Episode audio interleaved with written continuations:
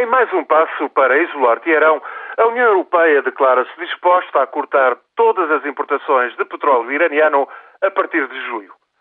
6% das compras de crude dos 27 Estados europeus terão de passar a ser asseguradas por outros fornecedores.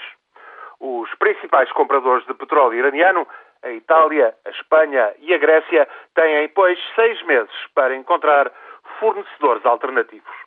Em princípio, a Arábia Saudita irá substituir-se às vendas de Teherão, que coloca presentemente na União Europeia 20% das suas exportações de petróleo. O embargo europeu, juntamente com sanções financeiras acertadas com os Estados Unidos, visa asfixiar o setor de petróleo e gás que sustenta a economia do Irão.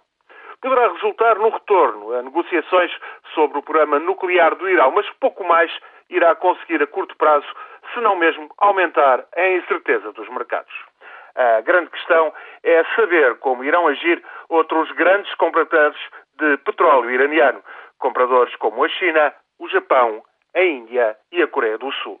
Há um equilíbrio difícil entre os interesses próprios de Pequim ou Tóquio, os de outros fornecedores como a Arábia Saudita ou o Iraque e as pressões dos Estados Unidos.